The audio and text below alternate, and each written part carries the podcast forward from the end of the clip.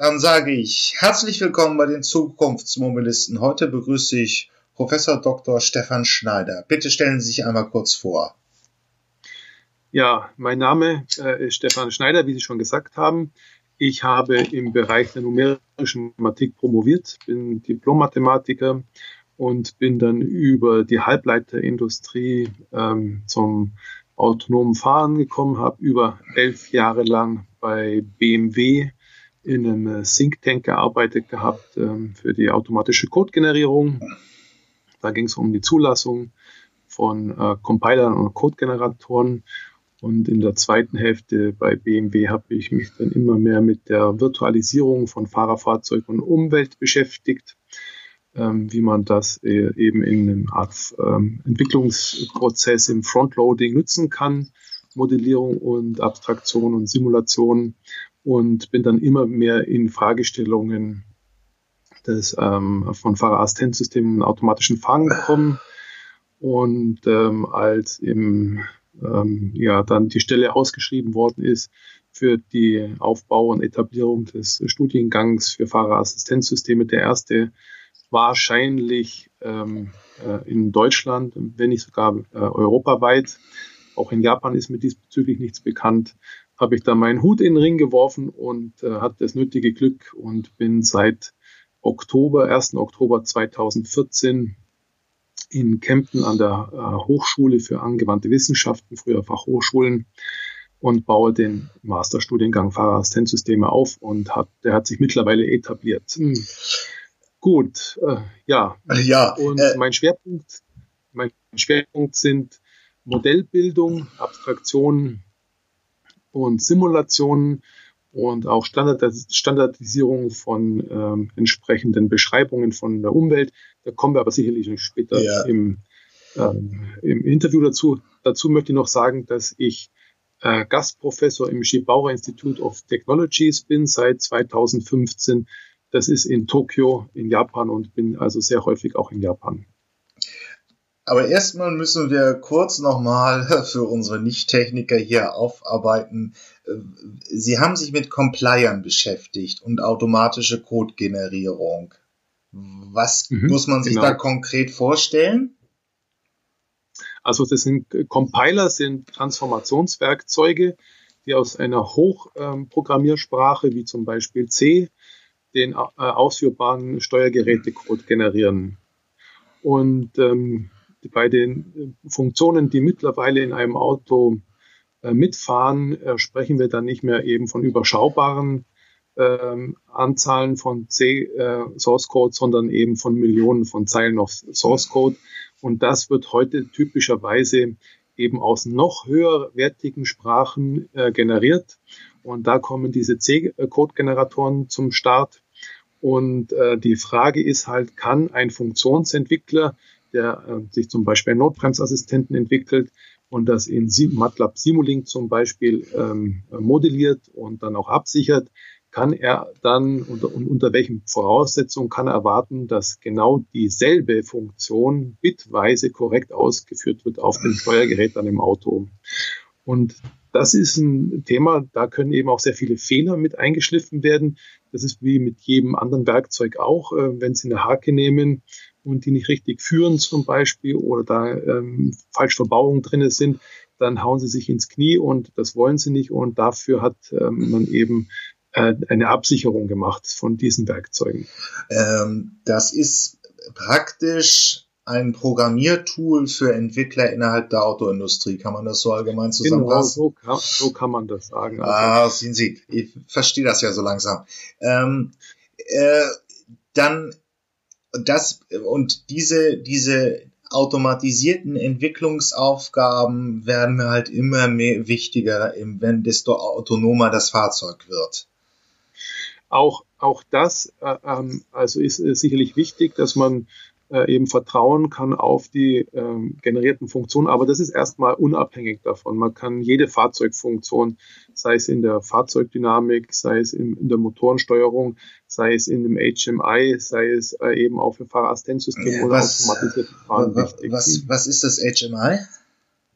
HMI, also Human Machine Interaction oder auch Mensch-Maschine-Interaktion, okay. würde man vielleicht mhm. sagen.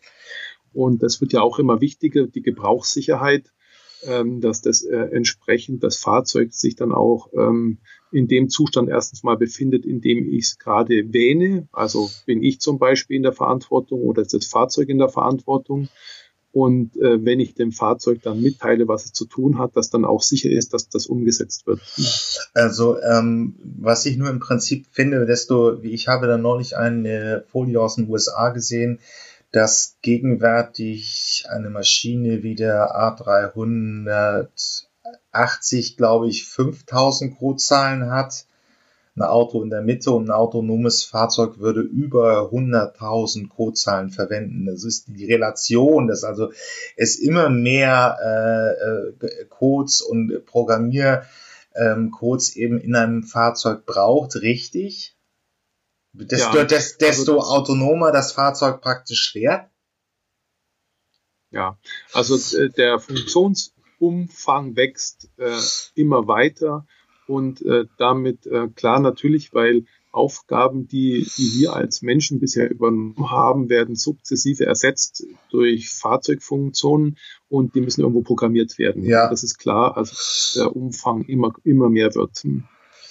Das ist aber ein Trend, der hat sich schon eingesetzt gehabt, seitdem ich glaube 1983 äh, das erste, der erste äh, Softwarecode ins Auto gekommen ist und ähm, also das ist ähm, folgt alles Moore's Law und das beschreibt auch in der Automobilindustrie mit einem Versatz von vier bis sieben Jahren ungefähr dieses exponentielle Wachstum, was wir dort sehen können. Ja, ähm, aber also der der Studienschwerpunkt, äh, der also es ist ein Masterstudiengang an einer FH. Ähm, das bietet sicherlich irgendwo Programmierfähigkeiten. Was bietet es noch?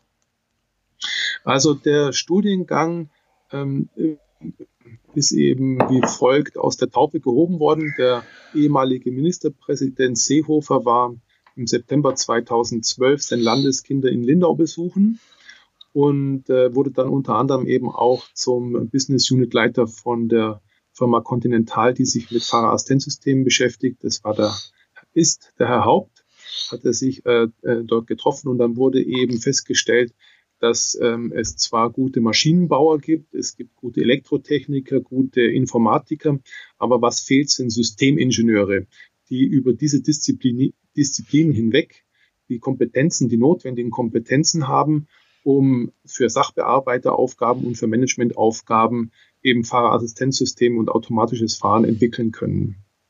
Und daraufhin wurde dann in Rekordzeit äh, dieser Studiengang äh, mit äh, verschiedenen Firmen ähm, äh, aus der Region. In dem Fall war das Bosch, BMW, Continental, die Firma Fendt und die Firma AVL äh, wurden Interviews durchgeführt, welche Kompetenzen denn ein solcher Systemingenieur für Fahrerassistenzsysteme braucht.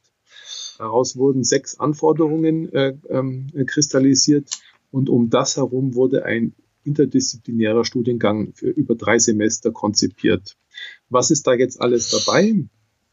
Da sind zunächst erstmal äh, die klassischen Disziplinen dabei, wie äh, Fahrzeugdynamik und auch Test- und Entwicklungsmethoden in der Automobilindustrie, aber dann natürlich auf dem Schwerpunkt der Verarbeitung der Umwelt. Dafür ist die Sensorik, sind Kamerasysteme, Radarsysteme, LIDAR, Ultraschall eben wichtig, Kenntnisse da drin.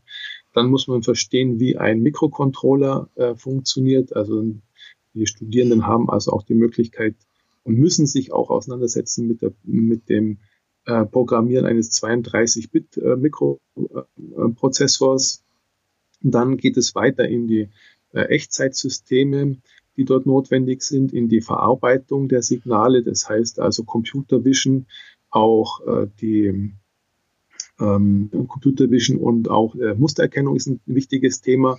Und dann natürlich auch das Frontloading im Entwicklungsprozess. Hier gibt es dann ähm, Modellierung und Simulation von Fahrerassistenzsystemen, automatischem Fahren. Dann haben wir auch noch ein Modul neu dazugepackt für äh, Mensch-Maschine-Interaktion, um äh, das eben richtig abzusichern. Und last but not least gibt es dann eben noch zwei äh, weitere Module, die einerseits die funktionale Sicherheit mit der aufkommenden äh, ISO 26262 Functional Safety for Road Vehicles ähm, äh, unter, also begleitet und äh, angeboten wird und dann ein Grundlagenmodul, in dem ähm, äh, über die sozusagen eingeflogen wird in die ganze The Thematik bis hin zu ethischen Aufgaben und äh, Verantwortungen. Ja, ich glaube, das ist so ein bisschen der Überblick jetzt ja. an der Stelle. Ähm, wie, wie, ähm, seit wann gibt es den Studiengang? Der Studiengang ähm, hat sein äh, erstes erste Semester, die erste Welle von Studierenden hat am 15. März 2014 begonnen. Und äh, Sie können anfangen äh, sowohl zum Sommersemester als auch zum Wintersemester.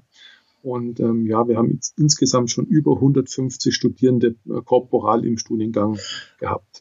Bei dem, Die, bei dem Bassthema erwarte ich auch, dass Sie ziemlich gut im, sich im Arbeitsmarkt einfügen. Oder das ist bei Ingenieuren ja immer der Fall. Also da kann man wirklich nur sagen, also wir äh, haben so ein bisschen noch Kontakt zu den Studierenden, die äh, Ab Abgänger sind, aber äh, sie werden eigentlich aus dem Studium heraus schon von Headhuntern gesucht und äh, haben streckenweise Einstiegsgehälter von 60.000 Euro äh, im Jahr. Also das, ähm, ja, einer ist jetzt in Amerika drüben, äh, die Studierenden haben ihre Masterarbeiten, äh, sechs waren jetzt schon in Japan äh, einer in Südfrankreich, einer in Italien und auf der ganzen Welt, also zwei in den USA, in Detroit.